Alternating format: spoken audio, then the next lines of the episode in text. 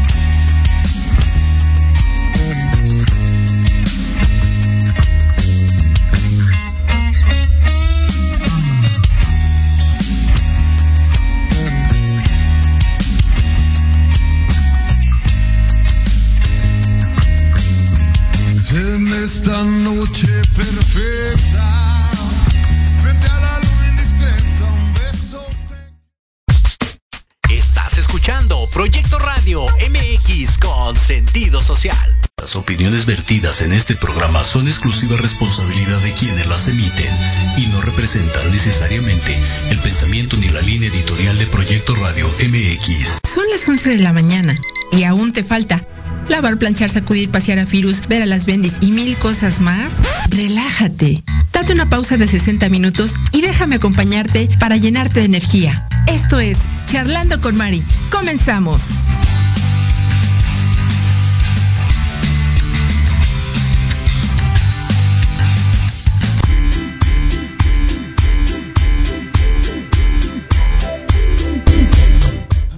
Hola, ¿qué tal amigos? Muy buenos días. Sean ustedes bienvenidos a esta su casa charlando con Mari. Como cada sábado, Joy, Joy, Joe. Joe, no Joy. Joy es la de, la de este Jesse Joy. eh, Jessie Joy. Sí, bueno, Joe. es que yo dije, pues a lo mejor es sábado y tienes ganas de cantar. Este, sí. Eh, voy a cantar, pero Oaxaca. Ay, no inventes. No, por favor, aquí no. ¿Cómo están? Muy buenos días. Bienvenidos a Charlando con Mari. Eh, tenemos un, un buen, buen programa, hombre. Sí, claro. Tenemos una gran invitada y un tema candente. Sí, No, no. no, claro que no. No, candente no, ni pero. picante ni nada de eso. Es, pues, es un tema no, interesante. Interesante, claro que sí, porque, pues bueno, creo que es muy común entre la comunidad femenina. Y yo no sé qué carajo hago aquí porque, bueno, o sea, trataré de ayudar y de darles mi, mi opinión. O sea, está bien, es correcto que los caballeros también escuchen este programa Claro. porque luego las mujeres que hay en casa, este, o las que no están en casa, ya saben, las esposas, las abuelitas, las hijas, las tías, las primas, Las amigas. o la amante también tienen Claro que sí. este tipo de situaciones. Pues vamos a empezar, vamos a darle. La bienvenida a nuestra invitada al día de hoy, la doctora María Lourdes Flores. Ella es bióloga de la reproducción humana. Doctora, buenos días, bienvenida. Doctora. Hola, buenos días. ¿Me Buenos bien? días. Hola, muy, muy bien. Perfecto, fuerte y claro. Todo muy bien. Excelente. Bienvenida, doctora. Bueno, Pues buenos días a, a todo tu auditorio. Gracias. Gracias por la invitación. gracias, gracias, doctora, a usted por, por compartir este día con nosotros y este programa y con el tema interesante de los miomas. eh, pues bueno, que es algo, pues bueno, muy, muy común entre las mujeres, es un problema que atañe a varias mujeres. Sin embargo, eh, me parece que no le damos en algún momento la importancia necesaria eh, o que se requiere a este tipo de problemática. Pero eh, mm, creo que podemos partir explicando a los radioescuchas qué son los miomas, doctora. Claro que sí, mira. los miomas son tumores de la matriz. ¿Ok? La palabra se oye fuerte, pero es lo que son. Son tumores de la matriz. 99.9 de las veces eh, son benignos. ¿Ok? Eso quiere decir que muy rara vez llegan a malignizarse o a convertirse en un, en un cáncer. Realmente son tumores eh, benignos y son más frecuentes de lo que cualquiera pudiera pensar. Eh, son tumores que parecieran, son sólidos, son, no sé si, si han visto los, los huesitos de cartílago que hay en, en los huesitos como del pollo, más o menos cada que lo veo me acuerdo de los miomas, es eh, porque tienen esa consistencia, Y- ¿ok? Ok. en el tejido. Entonces, eh, son duros, ajá, y pueden ser de diferentes tamaños, ¿ok? Y localizaciones dentro de la matriz. Muy bien. Eh, ma- dime, dime. No, le quería preguntar, am, más o menos, ¿existe una edad promedio en la cual se pueda detectar este problema o no hay edad en, en cuanto a esta situación? Sí, eh, principalmente es en, eta- en etapa reproductiva. O sea, desde que la mujer o de cualquier, cualquier chica empiece a arreglar hasta que llega la menopausia o su última regla, es cuando pueden aparecer este tipo de, de tumores llamados miomas. ¿Ok? Es súper importante reconocerlos porque a veces pueden dar ciertos síntomas que nosotros pensamos eh, que son distintos, eh, eh, no los sabemos reconocer y no sabemos identificar cuando tenemos este problema. ¿Qué Muy- tipo? Bueno, primero vamos a ver qué tan frecuente es. En la población mexicana, en, no te miento, en la consulta de cada 10 mujeres que reviso, Ujú. 6 o 7 van a tener miomas de diferentes tamaños y probablemente ese no sea el motivo de la consulta, sino que hayan sido hallazgos, ¿ok? Porque no todos los miomas te van a ocasionar problemas. Entonces es importante durante tu revisión que tu ginecólogo te eh, explique si es que tienes o no este tipo de, de, tumores, su localización, que es bien importante, y si está relacionado o no con los síntomas por los que acudes a la consulta. ¿Ok? Entonces, tomando en cuenta que es un padecimiento muy frecuente, entonces yo creo que todas las mujeres deberían de tener una revisión centrada en la búsqueda de miomas. ¿Cada cuánto tiempo? Porque los hombres, por ejemplo, yo ya que estoy ya en la, en la quinta década, pues tengo cada año que hacerme el examen prostático. ¿Hay una frecuencia en la que la mujer tenga que hacerse ese examen? Normalmente, eh, desde que iniciamos nuestra etapa eh, de vida sexual, la mujer debe de tener una revisión de manera anual, por lo menos, ¿ok? En donde deben de tomar su papá Nicolau, deben de tomar en, en, algunas ocasiones colposcopía, este, deben hacer una revisión de mama para ver que no haya lesiones y deben de realizar un ultrasonido. Si el médico lo decide, algún otro estudio adicional, pero básicamente con esos estudios podemos diagnosticar el 80 o 90% de las patologías de cualquier eh, eh, situación en la vida reproductiva de la mujer. ¿Qué síntomas puede darte un mioma? Eh, o cuándo sí son motivo de, de consulta. El mioma, les comento, es bien importante la localización porque algunos pueden ser enormes y no dar ningún síntoma y otros pueden ser muy chiquititos y debido a su localización, dar muchos síntomas. ¿Cuáles síntomas pueden ser? El primero es dolor, ¿ok? Eh, va a ser un, dolor, algunas veces lo llegan a confundir con colitis. Eh, tuve una paciente que estuvo tratada, no te miento, como unos cinco años por colitis y nunca le habían dicho que tenía un mioma. Cuando llega a la consulta, eh, la opero y el mioma, bueno, medía casi 10 centímetros. Entonces, se le quita y santo remedio se curó de la supuesta colitis que tenía. Eh, el primero entonces es dolor. El segundo es sangrado. Si tenemos un mioma que está localizado en, la zona donde se produce o donde se implantan los bebés, ajá, eh, entonces su primera manifestación va a ser el sangrado. Y va a ser un sangrado que cada vez va a ser más abundante conforme vaya creciendo el mioma aunque para dar este síntoma no necesita ser un mioma de 10 centímetros. Con uno o dos centímetros que mida en esa localización es suficiente para ocasionar hemorragias. Entonces, eh, si notas que tu regla empieza a ser un poquito más abundante de lo que normalmente era o que dura más en días o que tienes un poquito más de cólico, es necesario hacerte un, chequeo para descartar que pudieras tener un mioma. Perdón, doctora, este, eh, perdón la interrupción. Ahorita que estaba mencionando el primer síntoma, que es en relación al dolor, y el ejemplo que puso de su paciente, que le estaban diciendo que, o confundiendo a otros médicos, que era colitis, eh, ¿este dolor se siente como cólico menstrual o cómo sería el dolor para que este, los radioescuchas puedan como identificar más o menos esta situación? Claro que sí. Normalmente el dolor de una víscera, que es, que es la matriz, es, un, es una víscera que tenemos en, el abdomen, va a ser un dolor muy difuso, poco localizado, este, y a veces va a correr hacia alguno de los, de los lados. Por la ubicación, eh, se va a encontrar abajo del ombligo, siempre. ¿Ok? Y puede correr hacia un lado o al otro del, del ombligo. Puede ser permanente, ¿ok? Un dolor que no se quite, aunque sea difuso, pero que no se quite y esté constante, o puede presentarse principalmente durante eh, las reglas, ser un poco más eh, fuerte durante este periodo, porque eh, está teniendo cierto tipo de estimulación.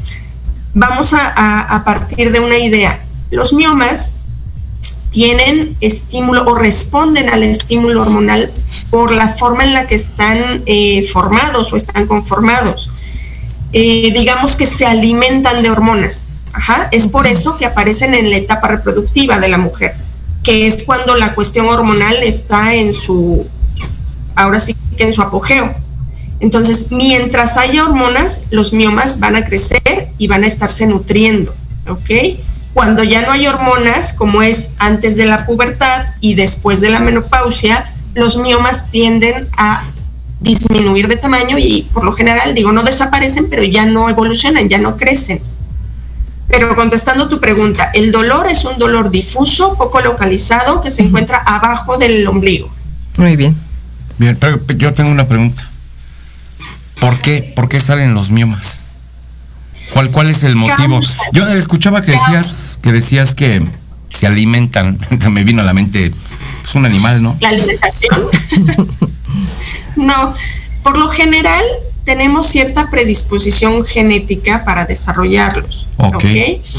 Eh, si- y si, por ejemplo, en tu familia, mamá, abuela, hermanas, una tía, alguien ha tenido un mioma o le han operado de un mioma, es más frecuente o más probable que tú puedas desarrollar un mioma, ¿ok? Aunque no es 100% eh, que tengas esa carga y lo vayas a desarrollar o que no la tengas y no lo puedas desarrollar. Ajá, es multifactorial, así se conoce. O sea, si Ajá, tengo, puede- si tengo en casa una niña de 17, 16 años y en la familia hay Antecedentes. antecedentes y varios antecedentes y, y unos que- de inclusive ya de mortandad, hay que tener mucho cuidado entonces. ¿Cuáles serían las recomendaciones para, para un adolescente, vaya? vigilancia, vigilancia siempre.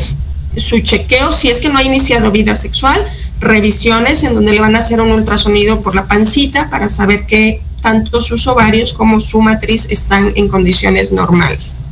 Bien abusados con eso. Mari, Sí, nos estaba explicando hace rato también la doctora, eh, pues bueno, que una de las características singulares de este padecimiento es la cuestión de los sangrados. O sea, desde el inicio se empiezan a dar entonces de manera abundante o empiezan a cambiar eh, paulatinamente. Bueno, esto es, este punto es bien importante porque va, va a depender mucho de la localización del mioma. Los miomas que se conocen o que están donde se implantan los bebés son los que van a ocasionar sangrados. bien. Eh, desde que nacen, por así decirlo, o sea, desde que se forman o se crean, eh, empiezan a ocasionar eh, alteraciones y van a ser de manera gradual, van a irse incrementando de manera gradual conforme el mioma va creciendo. Eh, por lo general, las mujeres, pues sí, sí nos podemos dar cuenta cuando el periodo eh, incrementa, porque estamos acostumbradas a que dure tantos días, ocupamos tantas toallas, este, cuando eso se sale de ese patrón, Ese entonces, a ver, ojo, o tienes alguna situación o alguna enfermedad que te esté ocasionando que sangres más, o puede ser que tengas un mioma y es necesario revisarte, ¿ok? Para saber eh, en qué cantidad es necesario o cuándo dices o cuándo me tengo que preocupar, ajá, cuando incrementes en la cantidad de días de sangrado, ajá, o cuando incrementes una o dos toallas, por así decirlo, por día de uso. Doctora, eh, abriendo un paréntesis en esto, en este punto importante que acaba de mencionar, me gustaría saber si eh, podemos eh, puntualizar a lo mejor un rango, no sé, diario en cuanto a uso de toallas sanitarias y de días de, de la duración de la menstruación o por cada mujer es indistinto. Eh, sí hay un patrón como tal, aunque evidentemente cada mujer es diferente y cada mujer va a establecer su propio patrón. Pero lo regular es que tu regla dure entre 3 a 5 días, siendo dos días de sangrado abundante. ¿Y a qué me refiero con sangrado abundante? Que ocupes entre 3 y 4 toallas al día, Ay, Dios. ¿ok? Y que no sean de las nocturnas. Ok. Ajá, este, y bueno, si tienes, hay mujeres que por naturaleza sangran un poco más y no por eso tienen ningún problema, pero son como todo eh, extremos de, de- de las situaciones, ¿no? El promedio es lo que acabo de mencionar, 3 Ok. a 5 días, este, y entre 3, 4, máximo 5 toallas al día. Ok. Perfecto. Y- ¿Los, los, los miomas se comen? No, ¿Cómo no? ¿Se no comen come. el útero? ¿Cómo no? Tengan mucho cuidado, por favor. Bueno, otra, otro síntoma que es, es frecuente eh, que, que ocasionan los miomas es infertilidad. Muchas parejas que se acercan al, al área de reproducción o al área de, de, la consulta, van porque no se han podido embarazar en determinada, determinado tiempo y la sorpresa es que tienen un mioma, un mioma que puede ser o que puede estar localizado donde se implantan los bebés o que puede estar eh, en otra parte de la matriz, pero estar estorbando para que se lleve a cabo de manera adecuada eh, el proceso de fertilidad. Uh -huh. Entonces, aquí vienen ya las indicaciones de cuándo se tienen que tratar los miomas. No todos los miomas, como les decía en un principio, no todos los miomas se tratan, ¿ok? Hay algunos que solamente se vigilan y se pueden vigilar durante toda tu vida, siempre y cuando no te den ningún problema, como el dolor, claro. el sangrado o la infertilidad. Claro. Y este, ¿cuándo voy a tratarlos? Pues cuando tengo uno de estos tres síntomas. Cuando ya tengo mucho dolor, cuando tengo sangrado o cuando estoy buscando bebé y ese no. mioma me impide que pueda quedar embarazada. Eh, eh, con, con, estos síntomas que, que, mencionas, ¿puede haber un mioma y no presentar ninguno? O sea, puedo estar, sí. eh, puede estar una, o sea, yo no puedo estar, puede estar una mujer, digamos, tener miomas, 15, sí. 20 años con miomas y no tener ningún síntoma, inclusive tener hijos. Sí, sí, siempre, siempre y cuando la localización no estorbe para que pueda tener bebés. Eh, yo he tenido y he llegado a, a, este, incluso cuando, cuando atiendo algún embarazo y de repente eh, por alguna situación tiene que terminar en cesárea, este, al momento de operarla nos damos cuenta de que hay por ahí un mioma que nunca dio ni síntomas ni molestias y que ahí se puede quedar. No es necesario hacerle nada. Fíjese, doctora, ahorita que lo mencionas, este, Joe, yo sabía, o había escuchado desde hace mucho tiempo, que y eso no, nos dirá la doctora si es mito o realidad, que todas las mujeres nacemos con miomas y en algunas se llega a desarrollar y en otras no. ¿Como las hemorroides? no, en el, no. Ok. No, no, no, no. Eh, no. Todas nacemos con útero.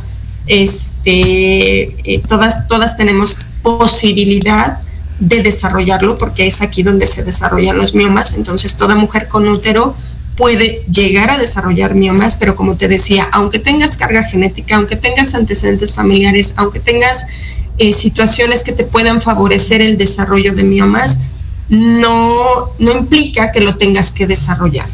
¿Ok? Entonces esto se vuelve multifactorial. Alimentación, uso de hormonales, este, vaya, todas este tipo de situaciones que, que estamos viviendo en la actualidad. Doctora, vamos a ir a una pausa pequeñísima y vamos a regresar eh, quiero que nos hable de, de, los riesgos, de todo lo, lo que implica tener miomas. ¿Hasta, ¿Hasta, dónde puede llegar? Porque yo sí conozco casos de, de mortandad. Por ahí tengo uno presente. Entonces, okay. creo que sí es un tema delicado. Así que vamos a, a una pausa. Y regresamos, no se vayan. Esto es Charlando con María a través de Proyecto Radio MX. Volvemos.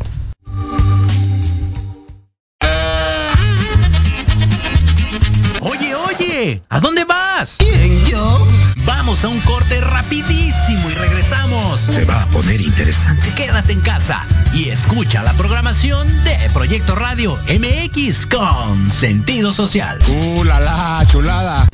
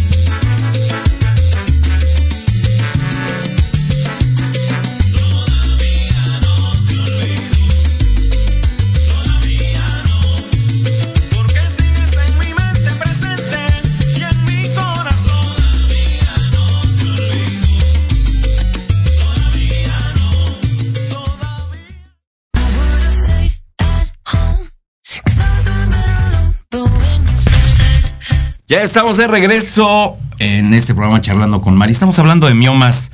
Y vamos a dar saludos. A ver, mira, la qué buena anda ahí presente. La qué buena. Saludos para Johnny Sar, la cochinilla de la qué buena que está viendo el programa. Ay, saludos, Johnny. Este, para Yaneli Flores dice Grupo Cedros presente. Y para Gonzalo Mendoza Serrano. Saludos, abrazos, soy su fan. A ver, ¿tienes algo tú por ahí? Sí, a Carlos González, compañero amigo del alma. Carlos. Besos, abrazos. Alfredo Chapita lo está viendo también. Besos y abrazos. Saludos para Alfredo Chapital. ¿Qué más canta? Sí. Híjole, 10. Precioso. Eh, eh, Te voy a platicar una anécdota. Estaba viendo un programa de estreno que hubo aquí en Proyecto Radio MX. Ajá. de una compañera locutora. Ajá. Y se me ocurrió poner un, un comentario, este. No subido de tono, pero era deseándole suerte. Y yo no sé si tú me lo borraste. No sé si tú estabas, pero. Jimmy, sí, de- tiene cara de que, de que fue Jimmy. ¿Tú fuiste? Eh, eh, eh, saludos a, a Denise Cuadra que acaba de estrenar su programa. Saludos, hermosa. Muchas bueno. felicidades. Y lo voy a decir otra vez, a ver si me censuran. Mucha mierda en tu programa, amiga. Mucha, mucha, mucha. Es- ese es un. Es como la pata de la Que te buena rompas suerte una dentro pata. del. No, ese es para los actores. Ah, bueno, de todas Nosotros maneras. somos locutores. Bueno, está bien. Entre locutores es mucha mierda en tu programa. Eso es desearle el bien a todos. Exacto. Vamos a continuar entonces. Vamos con a esta parte difícil, escabrosa. O sea, ya caer en el hospital. Y Yo he visto mujeres, híjole, mm, con episodios muy, muy fuertes de, de- que causan los, los miomas. Entonces creo que es, es una parte muy, Muy muy interesante y que- de la que importante. hay que hablar. Es correcto. Doctora Yanda, doctora. doctora. Creo que ya se congeló. Híjole, ya se durmió la doctora. Este. Sí, Ah, aquí anda. Ya, ya regresó, ya se descongeló. encantada, desencantada. Doctora, ¿sí nos estás escuchando? ¿Aló? sí, claro, aquí estoy. Ok.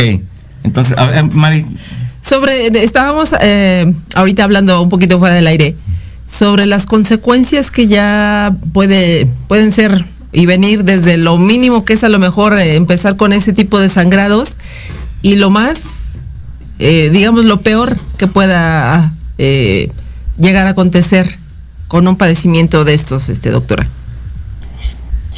Sí, mira, eh, los sangrados pueden ser leves, aunque eh, pueden llegar a ser hemorragias. Pueden, ser, lle- pueden llegar a ser hemorragias que pongan en peligro la vida de las pacientes. anemia. Eh, anemia, exactamente, repercute ya en su calidad de vida, este, se sienten cansadas todo el tiempo, están fatigadas. eh, cada, cada regla es un martirio entre el dolor y el sangrado, ya no pueden, entonces llegan a la consulta y bueno, lo más frecuente es que se les ofrezca eh, quitarle la matriz. Es ahí donde viene también un comentario importante. Eh, no siempre está indicado eh, quitar el útero, ¿ok? Hay que evaluar cada caso, hay que revisar si se puede rescatar. Digo, a nadie nos gusta que nos quiten ningún órgano y menos si puede ser, pues es parte de nosotros, ¿no? Y menos andarlos, andarlos quitando así como que, pues ya tuviste hijos, pues entonces ya, este, ya no te sirve para nada. No, Doctora, la pero- matriz, el útero tiene también, sí, Perdón, haciendo un paréntesis ahorita que dice esto. Fíjese que yo eh, escuché hace mucho tiempo y también nos dirá ahorita usted si es mito o realidad, pero pues bueno, he tenido ejemplos de, de mujeres cercanas que sí les ha llegado a pasar, que decían, antes de, por ejemplo, antes de, de tener un bebé y tenían eh, este tipo de, de sangrados y miomas y todo el rollo, decían, bueno, no te preocupes, cuando te cases y tengas un hijo, te vas a olvidar de que tienes miomas y los sangrados. Y en muchos casos sí fue, y en otros casos no. Entonces esto es un mito o realidad. Otro mito. El mete saca te provoca miomas. O sea, tener las, las relaciones te provoca miomas. O sea, puede ser. No, eh, ninguno de los dos es cierto, son mitos, Mitos. los dos. Eh, La vida sexual no te, no te produce, ¿no? Sino imagínate, todo el mundo tendría, todos los, los activos sexualmente tendrían miomas y no es así. Este, y por otro lado, eh, pues eh, tampoco, el hecho de que te embaraces no va a eliminar los síntomas. Si los síntomas están presentes, incluso algunas mujeres han tenido que recibir tratamiento estando embarazadas, que eso es más riesgoso. Sí. Aquí es Wow. importante hacer un poco de medicina preventiva.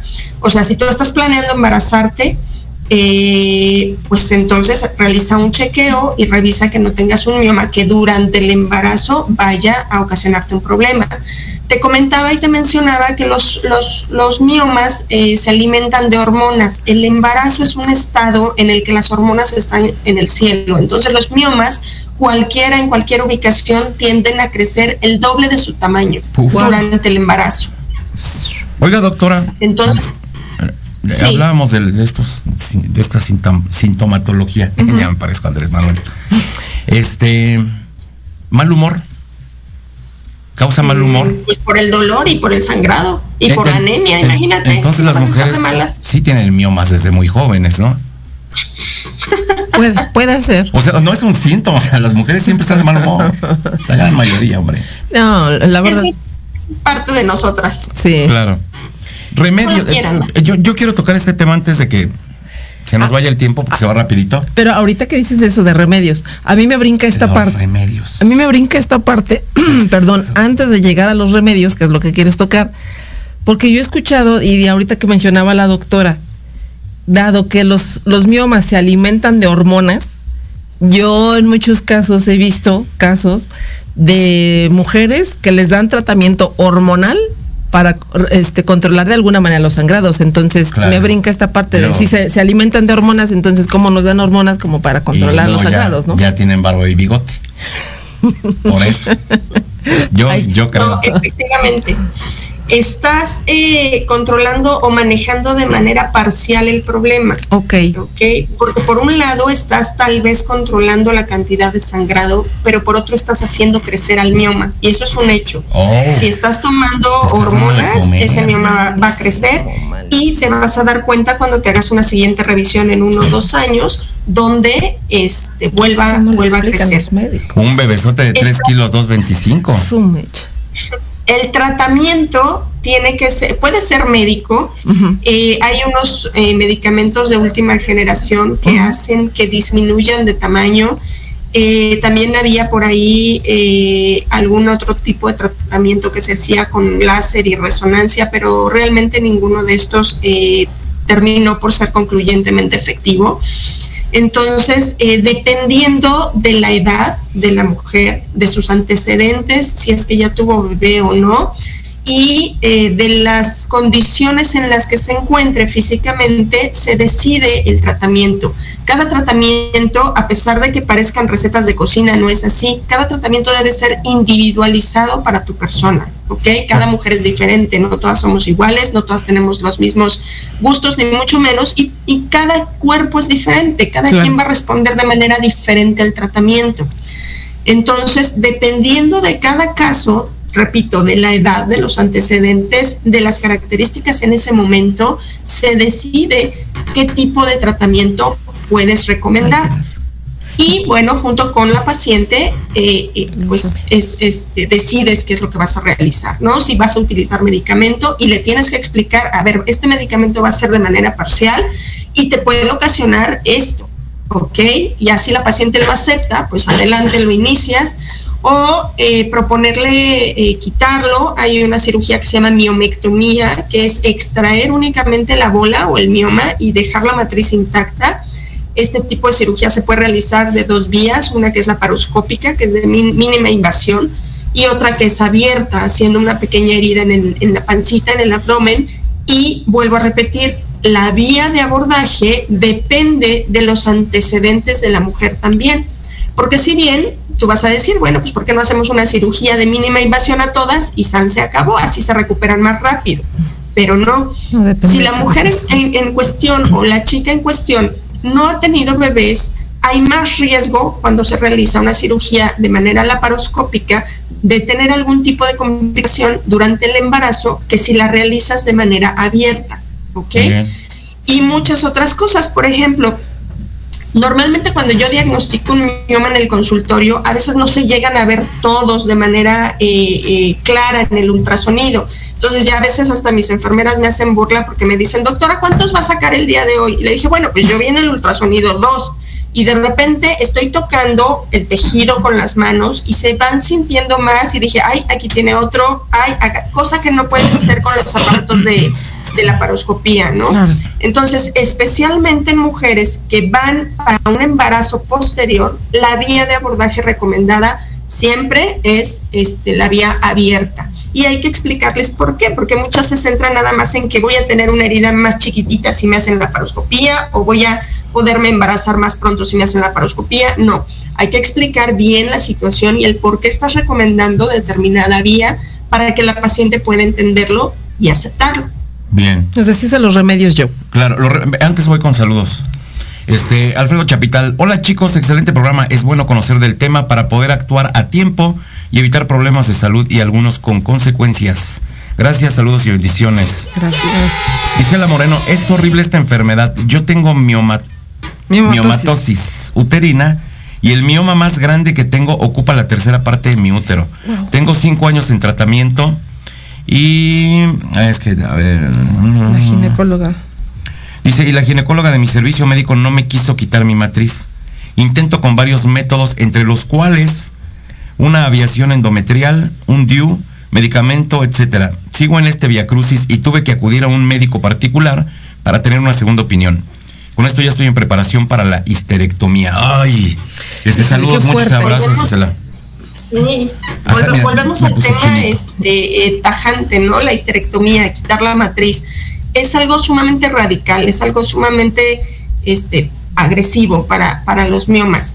La miomectomía es una cirugía muy, muy noble, bien realizada, ¿ok? Es una cirugía que, que, que puede salvar muchos úteros. Digo, a lo mejor ya no piensas tener bebés, pero el útero, repito, tiene otros, eh, otras funciones también, incluso en la vida sexual. ¿Se puede evitar quitar el útero? ¿O ya llega un momento en que dices, sí, va para afuera? Y rellenamos con acerrín.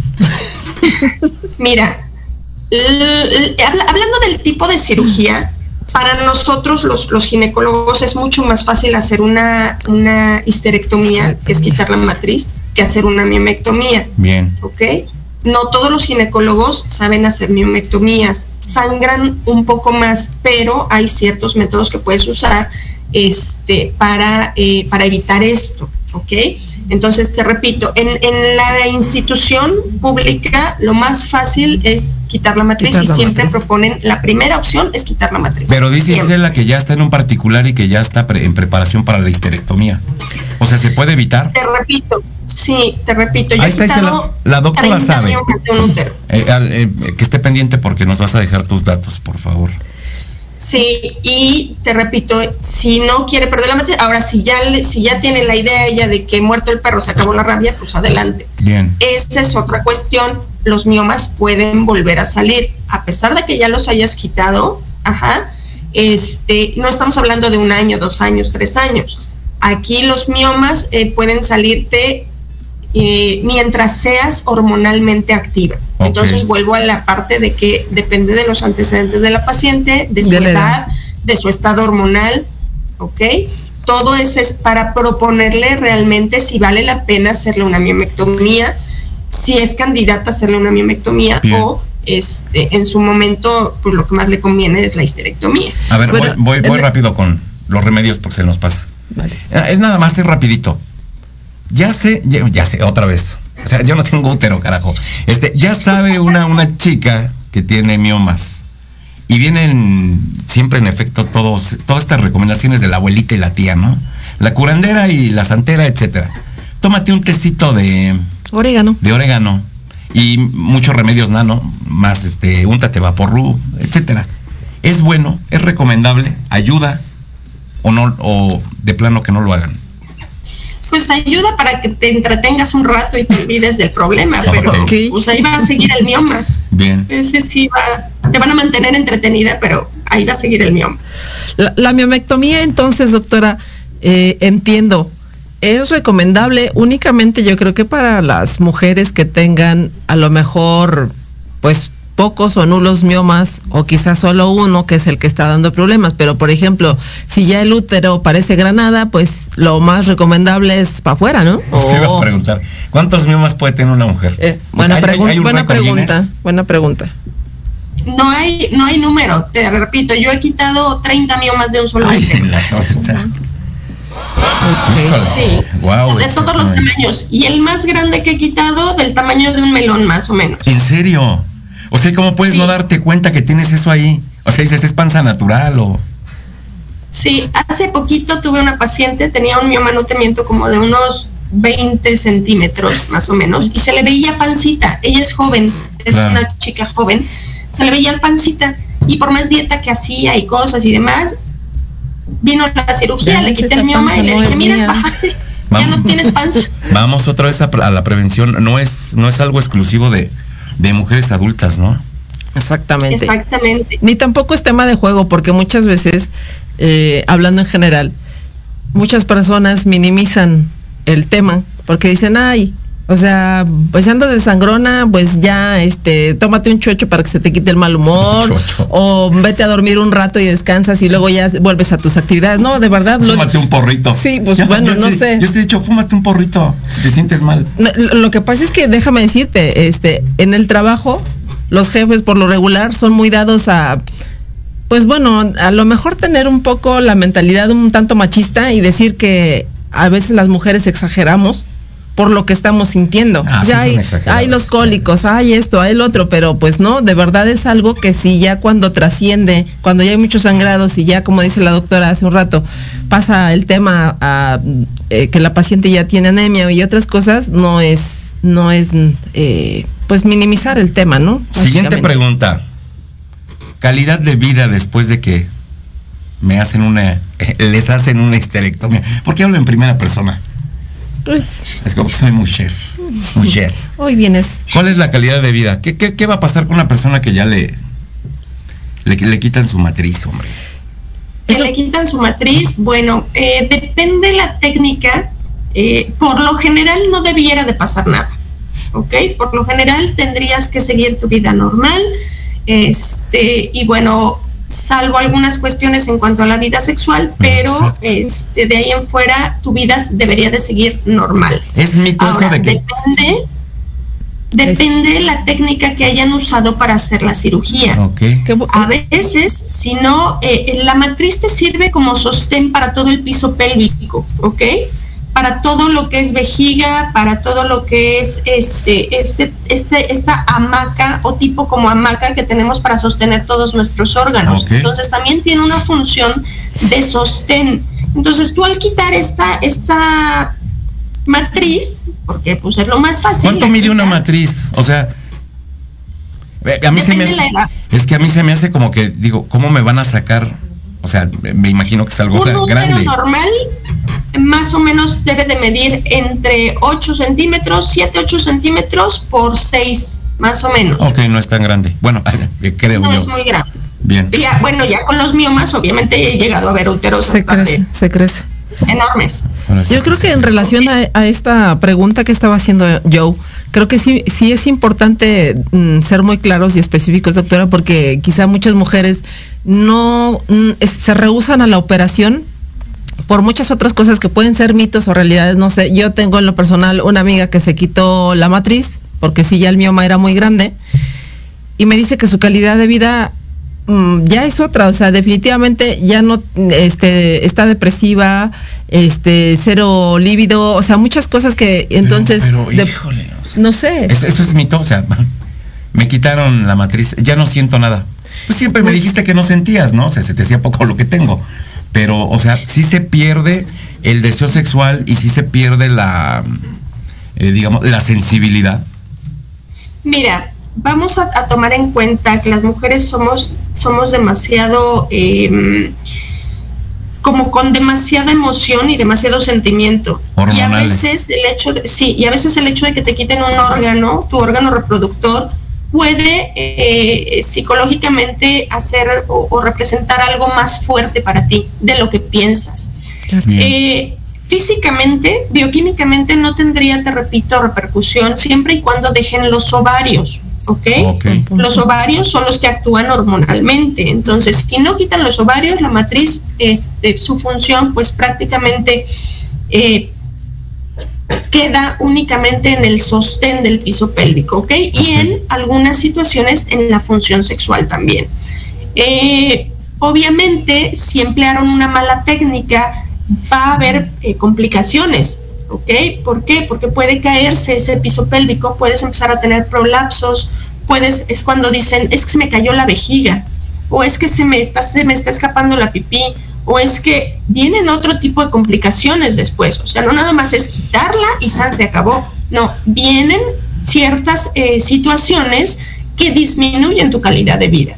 ¿Ok? Y obviamente si es una mujer que le quitaron la matriz y que tiene un tipo de, de complicación de esta vía, pues obviamente se va a sentir pues muy mal, se va a sentir deprimida con toda, con toda este, va a ser justo que se sienta deprimida, pues, por todo lo que le está pasando. ¿Terapia? Entonces, sí son, Ay. sí son situaciones, no, tiene que tener una solución, pues imagínate si es una mujer de 45 años que le quitaron la matriz y de repente no hicieron una buena técnica y quedó con incontinencia por el resto de su vida, pues tiene que tener una corrección, no usar pañal de aquí a los 70 años. Ay, no. O sea, no es calidad de vida. Yo ya quiero usar Ajá. pañal. O por ejemplo, Obvio, otra situación puede ser que cuando se quita la matriz se puede quitar con todo y cuello o se puede quitar sin cuello. Cuando el cuello es muy largo, ¿ok? Llegan a disecar tanto que la vagina llega o pueden quitar más de la mitad de la vagina. Entonces, esto te trae consecuencias en la vida sexual. ¿ok? Digo, puede traerte consecuencias en la vida sexual. Entonces, si es una mujer que tiene este tipo de complicaciones por la cirugía, pues entonces, dime tú si no va a estar deprimida. Sí, claro. Más de lo normal. Y la terapia, por mucha terapia que tenga, pues no va a solucionar el problema. No, pues no. Entonces, siempre les, les comento yo a mis pacientes, un mioma, dos miomas, 30 miomas, no son causa justificable para quitarte la matriz. Si tú le das la opción a todas las mujeres que tienen miomas, oye, ¿qué quieres? ¿Que te quite la bola o que te quite la matriz? Obviamente, me atrevo a decir que más del 80% va a decir, quítame la bola. Sí, para No, ya no quítame tener el tumor. problemas. Es correcto. No. Y Sí, más sí, si les sí, sí. explicas todo este tipo de situaciones que pueden venir después de una cirugía mal realizada. Qué complejas son las mujeres, ¿eh? O sea, no lo sé, pero Pues así qué nos hizo Dios. complejidad en, en la anatomía y todo. O sea, Pues sí. todas las funciones Sí. que tienen, caramba. O sea, los hombres, híjole, creo que estamos, pues, pues no tan mal, ¿no? No tenemos tantos riesgos. Ya casi nos vamos. Abusados, señores, ya casi nos vamos. Ya nos está corriendo el buen Jimmy allá en los controles. Tan bueno que está el programa, Jimmy. Estamos Buenísimo. como apenas agarrando vuelo. Pero bueno, como ya nos vamos, este, sí quiero, quiero que Isela tenga por ahí sus datos para que reciba, dices tú bien, Mari, una tercera opinión. Claro, claro, es- siempre es no se queden con la primera, porque la verdad es que muchas veces dicen, ah, ya me dijo la doctora esta o el doctor, ok, ya voy y me opero, pero pues sí, hay que hacer como siempre un comparativo. Doctora, ¿dónde lo podemos encontrar? Ese, eh, datos, teléfono, todo, por favor. Claro que sí, les dejo mi Instagram, es DRA Ma Lourdes Flores Islas, Ujú. ¿ok? Y este les dejo mi correo y un teléfono donde me pueden encontrar. Muy bien. El correo es DRA Lourdes arroba ur-mediocrea.mx.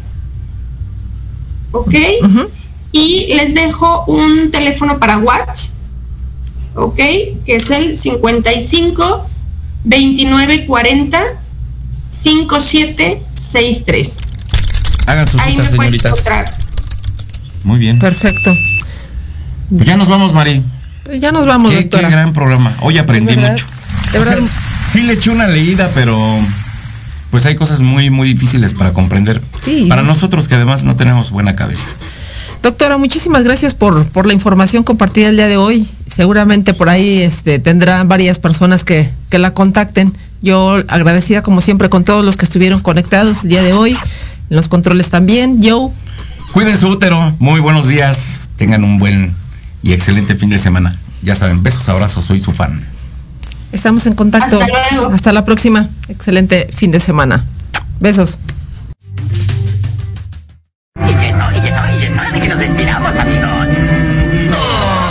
Esto fue todo por hoy en Charlando con Mari el festival de hoy.